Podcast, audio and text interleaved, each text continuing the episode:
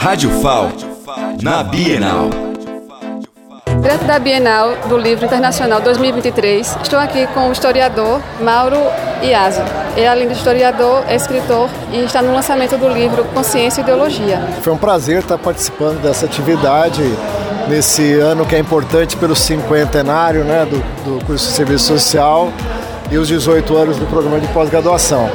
Então é sempre um prazer estar aqui com os colegas nessa, nessa universidade. Conta pra gente um pouquinho da sua palestra. Eu acabei de lançar um livro pela Cortez, que é Consciência e Ideologia, que trata um pouco desse espanto nosso diante dessa reversão que a gente vê no próprio senso comum, na consciência das classes trabalhadoras, muitas vezes sendo presas aí de manipulações, servindo de base de massa, inclusive para projetos de extrema direita.